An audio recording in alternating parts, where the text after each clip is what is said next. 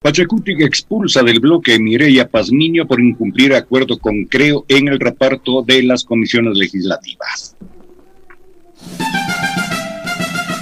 Punto relevante.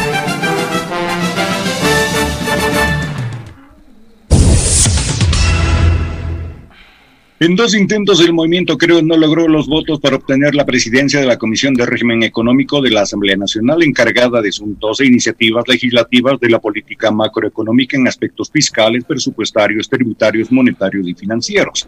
Según las negociaciones políticas entre los que integran la mayoría legislativa, Creo, Pachacuti, Izquierda Democrática e Independientes, esa comisión pasaría a control de Creo, pero los dos candidatos que se postularon, Diego Ordóñez y Guido Chiriboga, no alcanzaron mayoría y se quedaron fuera de la presidencia. La asambleísta Mireya Pazmiño, representante de la provincia de Bolívar por el movimiento Pachacuti, logró cinco votos, uno de Pachacuti, Mireya Pazmiño, tres de Unión por la Esperanza, Pavel Muñoz, Ana Cecilia Herrera y Blas Colum, y uno del Partido Social Cristiano, Johnny Terán. Esa misma mayoría se repitió para designar al representante de los ríos, Johnny Trump, por el Partido Social Cristiano como vicepresidente de la mesa. Con estos resultados, el bloque Pachacuti obtiene cuatro presidencias de comisiones, Comisión de Gobiernos Autónomos Descentralizados, Garantías Constitucionales, Educación y Régimen Económico. El Partido Social Cristiano alcanza dos vicepresidencias en las comisiones de Transparencia, Participación Ciudadana y Control Social y en la de Régimen Económico. Tras la designación de Mireya Pazmiño como presidenta de la Comisión de Régimen Económico, el Comité Ejecutivo Nacional de Pachacuti ordenó la expulsión inmediata de sus filas del asambleísta Mireya Pazmiño Arregui. Esta es la segunda baja de esa organización política en menos de 15 días de instalada la nueva Asamblea Nacional, pues previa a la sesión de inauguración del legislativo realizada el 14 de mayo, el representante de Guayas, Omar Ceballos Peña, anunció su separación de Pachacuti por problemas internos con la dirigencia provincial. Con ello, el bloque se queda con 24 legisladores. Esto sucedió mientras el presidente Guillermo Lazo, desde la comunidad Tambolome en Ambato, recibía el bastón de mando de parte de las comunidades indígenas en la tradicional ceremonia ancestral. El acto simbólico representa la confianza que desde las comunidades indígenas entregan al presidente de la República. En el discurso, el presidente reiteró que convocó al encuentro de todos los ecuatorianos. El reto de un país es aprender a vivir en la diversidad, respetándonos y encontrándonos con paz, agregó Guillermo Lazo. La noticia merece el comentario de Alexis Moncayo en Pichincha Opina. Siete de la mañana con 13 minutos. Ese reto de un país eh, aprendiendo a vivir en diversidad, respetándonos y encontrándonos con paz, eh, hubiese sido bueno si es que no habría, digamos, desaires, ¿no? Como el que, digamos, eh, hubo el día de la sesión eh, en, la Asamblea Nacional y como el que va a haber hoy, porque hasta ahora el presidente Lazo y el vicepresidente Borrero no han confirmado su asistencia a la sesión solemne por la batalla de Pichincha en un acto organizado por la prefectura acá. Pero bueno, em, a ver, em, hoy la asamblea es una suerte de batiburrillo, ¿no? Una mezcla ahí toda desordenada de cosas de distintos colores, pero eso es lo que ocurre en democracias y más en una democracia que ha tenido una elección particular a partir de, mm, ah, primero, la cantidad excesiva, el número abundante de organizaciones políticas que tiene este país creo que son como 200 organizaciones políticas entre nacionales y locales, ¿no? Que son de carácter provincial, cantonal y hasta parroquial. Ah, eso genera un desorden, eso genera una dispersión enorme de votos. Eh, digo, ahora, si yo, por ejemplo, soy un militante de una organización eh, política con una trayectoria enorme, como por ejemplo el Partido Social Cristiano, o lo que fue Alianza País, o la Izquierda Democrática, y de pronto me enojo con mi partido, con el resto de los dirigentes, porque no me dieron una candidatura, o porque no me dieron espacio, porque simplemente no me escuchan, y yo considero que tengo los arrestos necesarios, la plata además, y la energía y el músculo político para correr por mi, eh, por mi propia cuenta, voy y me fundo el partido eh, alexista, moncaísta, pichinchano, ¿no? Y me lanzo de candidato porque me da la gana. Así funciona la democracia, porque así funciona el sistema de partidos que indudablemente, y esto es una opinión muy personal, probablemente muchos de ustedes pueden discrepar conmigo y estamos en, pleno derecho de hacerlo, eh, pero yo creo que ese sistema de partidos que tenemos actualmente debería ordenarse. Tampoco creo que deberíamos ahí, eh, eh, digamos, estancarnos en, un modelo bipartidista, como ocurre, por ejemplo, en los Estados Unidos o como ocurría antes en Colombia, ¿no? Entre liberales y conservadores. Pero sí considero que debe haber un poco más de orden, porque en un país con 17 millones de habitantes y con 13 millones y medio de electores, uh, a mí me queda la duda de que si hay en realidad el número de firmas suficientes como para que todas estas 200 organizaciones políticas tengan precisamente el número eh, que requiere la ley orgánica, perdón, la ley de partidos o el Código de la Democracia y la Constitución para poder tener registro electoral. A mí sí me queda esa profunda duda. 200 organizaciones, apenas 13 millones y medio de firmas, ¿de dónde salen, no? Ah, entonces ahí yo también les dejo esa, esa pequeña duda.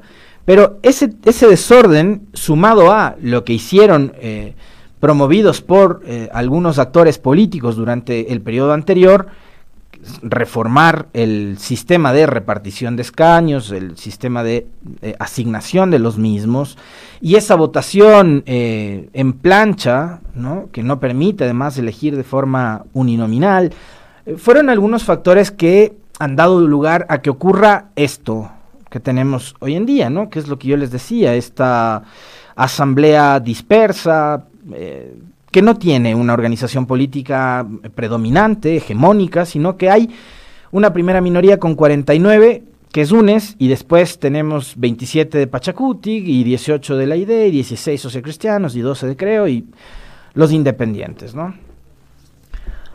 En medio de esa conformación eh, y de ese esquema del Pleno de la Asamblea, que es disperso y que es atomizado, y donde no hay una mayoría predominante, como les decíamos hace un momento, está este proceso también eh, bastante atropellado de eh, elección de autoridades que vivimos entre el 14 y 15 de mayo y ahora la conformación de comisiones y también esta elección de autoridades al interior de dichas comisiones. Y vemos que, por ejemplo, en esta, que daba lectura el profe en la nota, que es la Comisión de Régimen Económico y Tributario, que probablemente es una de las comisiones más importantes que tiene la Asamblea y en la actual coyuntura indudablemente lo es, porque va a tener que, por ejemplo, tramitar una reforma tributaria eh, y las reformas legales o proyectos de ley que lleguen en materia económica urgente tendrán que ir a dar.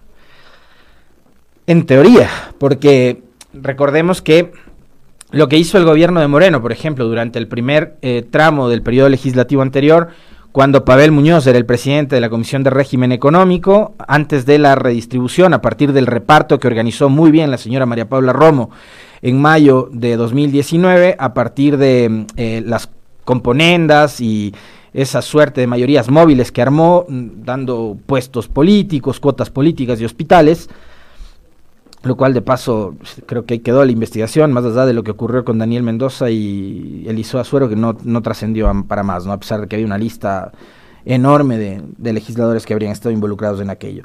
Lo que hizo inteligentemente el gobierno de Moreno, o bueno, estratégicamente, es no enviar a la comisión que lideraba Pavel Muñoz, sino enviar a la Comisión de Desarrollo Económico, que él presidía eh, Esteban Albornoz en ese momento, que era de las filas de Alianza País y que, digamos, tenía una composición además distinta, ¿no? que le permitiría al gobierno de Moreno poder tramitar las leyes económicas de una forma más eh, expedita, sin, digamos, mayor nivel de oposición, eh, que implicaba, digamos, dejar en manos de, de, Pavel Muñoz, que es de las filas de la Revolución Ciudadana, y que obviamente era un asambleísta que hacía oposición al gobierno de, de Moreno. Entonces puede ser que una de las estrategias sea, de, dependiendo de eh, cómo esté conformada e integrada la Comisión de Desarrollo Económico, que el CAL, una vez que califique la, eh, un proyecto de ley, que en este caso, insisto, podría ser eh, en materia tributaria, tema de revisión de impuestos, de incremento o eliminación de impuestos, eh, puede ser que el CAL diga, a ver, ojo, ¿no? Que esta comisión esté en manos de, de UNES y de, y de PSC, mejor vámonos por la de desarrollo económico, de la cual sí tenemos control. ¿Y qué pasa entonces en estos días a propósito de estos procesos, tanto de elección de autoridades del CAL como también de la conformación de las dichosas comisiones? Ha sucedido que en estos primeros días de la nueva Asamblea Nacional hemos visto ya al menos a siete asambleístas que se han alejado de las tiendas políticas por las cuales llegaron al Parlamento, ¿no? El primero me parece que fue el señor Omar Ceballos de Pachacutic, recordarán ustedes. Después eh, estuvo lo de César Ron y esas discrepancias al interior del Partido Social Cristiano. Después conocimos que Ron nunca había sido afiliado al PSC. Eh, y claro, lo aclaró también Nebot en su entrevista, dijo que los intereses o aspiraciones de Ron eran ser él el candidato a la presidencia de la Asamblea y que no sea Henry Kronfle. Finalmente, fíjense ustedes, ninguno de los dos fue elegido presidente, o sea, no pasó nada, pero para eso Ron ya había tomado una decisión em, de separarse de la bancada social cristiana. También está eh, de esa misma bancada Elías Hachero y María Aquino también del PCC, aunque yo en el caso de ellos digo no me consta, no sé si es que eran afiliados o eran simplemente personajes a los que esta tienda política los auspició ¿ah? para que puedan candidatizarse. Y está uno de los casos también más polémicos, que es el del asambleísta Amada Ortiz, quien votó por Cronfle en la elección del 14 de mayo, cuando alcanzó 68 votos para la presidencia de la Asamblea, y ella era de la izquierda democrática. Ah, su organización política después, eh, digamos, eh, llevó adelante todo una, un proceso de, deslegitimación, de desprestigio en contra de su eh, ex compañera, lo cual ella denunció y algunos actores políticos también en solidaridad con ella denunciaron como parte de la violencia política que se reproduce también en estos espacios en contra de la mujer, porque se habían hecho algunas acusaciones bastante graves, muy, muy graves, en su contra que después de ella, incluso en los micrófonos de esta estación y a través de un comunicado de prensa, los desmintió. Pero yo aquí tengo, digamos, algunas cosas que les quiero plantear a ustedes para poder debatir y conversar. Y es Ah, no les molestaba, digo, a la gente de Pachacutic, que ahora en el caso de la señora Mireya Pazmiño, que es la presidenta de la Comisión de Régimen Económico y Tributario, que consiguió mayoría para ser elegida, lo que no ocurrió con Diego Ordóñez, quien además de forma ilegal suspendió la sesión de la semana pasada. El Pachacutic ha expulsado a Mireya Pazmiño haciendo igual una serie de señalamientos e incluso planteando la posibilidad de que pierda su curul, argumentando que eh, el comité de ética podría hacerlo. Bueno, el cambiarse de camiseta en este caso o cambiarse de partido político no es una de las causales que podría provocar que un asambleísta, cualquiera que éste sea, pueda ser destituido. El comité de ética está para velar por el buen comportamiento de los 137 integrantes de la Cámara, no digamos por sus actuaciones más de corte político. Y esto tiene que ver con la objeción de conciencia. No les molestaba, digo, a la gran prensa, a partidos como el mismo Pachacutic, no les molestaba a los borregos que votaban a favor de todo lo que decía el caudillo. ¿Por qué ahora exigen que sus asambleístas hagan, digan y piensen lo que dice el partido? No les molestaba, digo, los borregos que decían sí a todo. Bueno, acá la señora Pazmiño ha dicho, a ver, si a mí se me da una mayoría para ser elegida, bueno, y, si me postulan y gano, estoy. Y fue, ¿no? Pero además, y como en el caso de la señora Amada Ortiz, votó por Cronfle, es su objeción de conciencia también. Más allá de los acuerdos y de los pactos de carácter político a los que puedan haber llegado las organizaciones. Y fíjense ustedes que en UNES también ocurrió algo parecido, porque a la hora de votar, y a pesar de que se había visto que había que tenían ellos una línea específica en la votación a favor de Guadalupe Llori, de Saquicela y de la señora Bella Jiménez, presidenta y vicepresidentes de la Asamblea Nacional, hubo un legislador que en la tercera votación, en la de la segunda vicepresidenta de la Asamblea, el asambleísta Francisco León de UNES, votó a favor de esa candidatura. ¿Qué hizo la bancada de UNES? Ante el pedido de este legislador de que le permitan votar por la señora Jiménez, quien me parece en el pasado fue su amiga, ha sido su amiga, es cercana, es conocida, tienen una relación este, amable, etcétera, etcétera, etcétera, le han dicho, estás en tu derecho, puedes votar. Y ha votado. Pero fíjense cómo han reaccionado en los otros casos, ¿no? Pachacutic termina expulsando a la señora Pazmiño. Eh, Ron termina no desafiliándose porque él nos ha aclarado de que eh, no es nunca estuvo afiliado al PSC, pero termina alejándose de una organización política a la cual ha pertenecido desde que yo lo recuerdo, ¿no? Fue dos veces asambleísta constituyente, tanto en la de Sangolquí como en la de Montecristi, y ha sido en, con este dos periodos, pues, asambleísta por el PCC. Hoy ha decidido no seguir, pero les pongo este ejemplo, ¿no? El, de, el del señor Francisco León, en donde sí se ha respetado su objeción de conciencia. Veamos qué es lo que va a pasar. Finalmente, y fíjense ustedes, estas siete deserciones de las que les hablaba ocurren cuando están en este proceso de eh, ah, nueva composición de la Asamblea Nacional, autoridades, comisiones, autoridades de las comisiones y comité de ética. Todavía, digamos, esto no tiene que ver tampoco con eh, la visión política que tengan sobre, por ejemplo, reformas a la ley de educación superior, reformas a la ley de educación eh, em, intercultural y bilingüe. No son discrepancias ni desavenencias con respecto de reformas a la ley de tránsito, ni al código monetario, ni al código laboral, ni reformas a la seguridad social. Temas que son los de fondo y sobre los cuales creo los ecuatorianos estamos deseosos deseosos de que la Asamblea ya se ponga a trabajar, dejando por un lado la filibustería que han mostrado durante todos estos, estos días.